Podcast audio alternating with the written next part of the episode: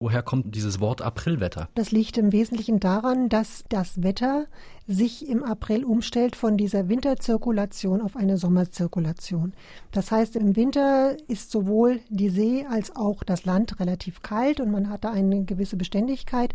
Sofern jetzt die Sonne höher steigt, was ja dann im April schon der Fall ist, dann erwärmt sich das Land stärker, die Meere sind noch kalt und es gibt jetzt einen Luftaufstieg über dem Land und dadurch eine neue Zirkulation, die sich da bildet.